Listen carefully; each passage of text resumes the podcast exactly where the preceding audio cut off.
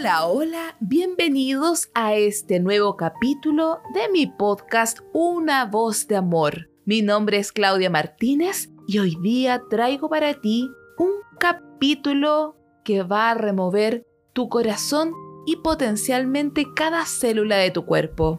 El título de este podcast dice así, Hijo, hija, te devolvemos tu lugar. Nosotros somos tus padres. Y te preguntarás en este momento, ¿por qué este título? Y antes de llegar al meollo de este podcast interesante la temática terapéutica espiritual, yo te quiero contar que como tú sabrás o me habrás oído en varios podcasts, espero que ya los hayas escuchado todos, soy terapeuta y soy especialista en terapias complementarias. Dentro de las terapias que yo realizo es constelación familiar y en el ejercicio mismo que desempeño ya hace varios años, he logrado ver distintos tipos de temáticas que se manifiestan en constelación familiar.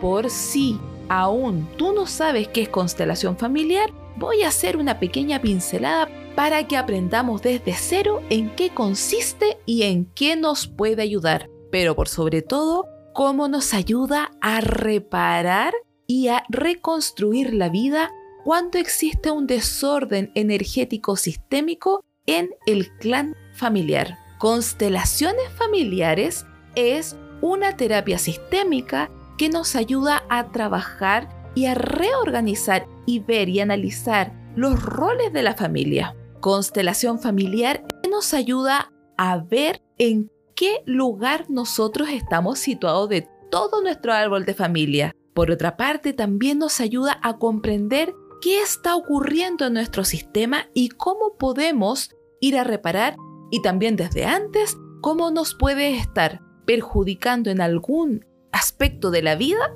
el que el clan familiar no esté en orden. Comprendiendo esto, también hay que ver otra cosa más. Yo, como tú, probablemente somos hijos y nacimos después de nuestros padres. Este es un principio importantísimo de constelaciones familiares que habla de la jerarquía que es importante de respetar. Tu padre no nació sin que no naciera su padre. Entonces, todo viene en cascada. Primero nació el abuelo, después nació tu padre, después naciste tú, y etcétera para todos los que vendrán potencialmente en algún momento. En este mundo espiritual de las constelaciones, es importante conocer que si tú naciste como hijo, lo importante es que de alguna u otra manera este sistema familiar que no sabemos cómo viene de atrás, porque las familias son como un efecto cascada, tomes en realidad tu lugar. Y aquí es donde anclo a este título que te puede llamar la atención.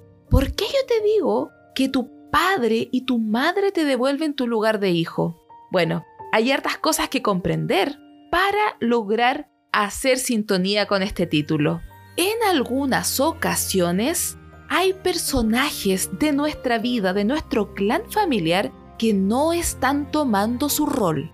Y quiero que por favor abras la cabeza, el corazoncito y las orejas, porque todo lo que voy a estar contando está libre de juicios y no quiero ofender en ningún momento tu clan familiar o lo que han construido. Al contrario, cada clan familiar, cada personaje se honra, pero cuando vemos desde una panorámica todo el conjunto familiar, en tu familia, en mi familia y en la familia de muchos, puede haber una distorsión que nos lleva a tener una vida más desordenada. Y en muchas ocasiones puede deberse a que no estamos tomando nuestro lugar.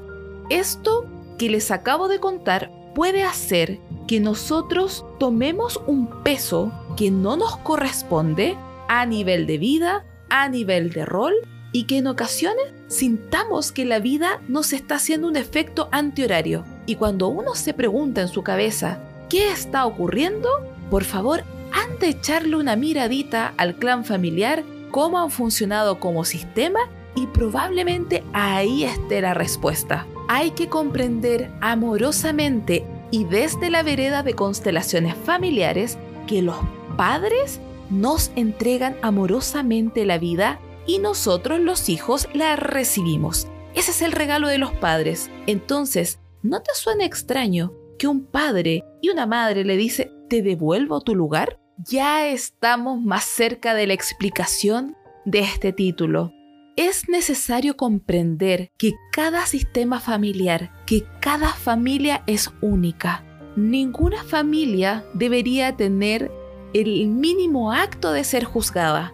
Cada clan tomó las herramientas que tenía y que eran necesarias para sobrevivir. Si nos vamos a Chile, yo sé que en muchos lugares del mundo ustedes ya me están escuchando, pero me voy a venir a la realidad más cercana en mi país, donde yo vivo, Chile, donde en algunas ocasiones hay patrones que se pueden haber normalizado por una tendencia que venía de antaños. Para mí no es absolutamente nada extraño escuchar casos en pacientes que me visitan en Gaia Amor, donde me han relatado sus historias de vida y me han dicho, por ejemplo, mira Claudia, a mi padre lo abandonaron de niño y mi madre se quedó con nosotros que éramos ocho hermanos.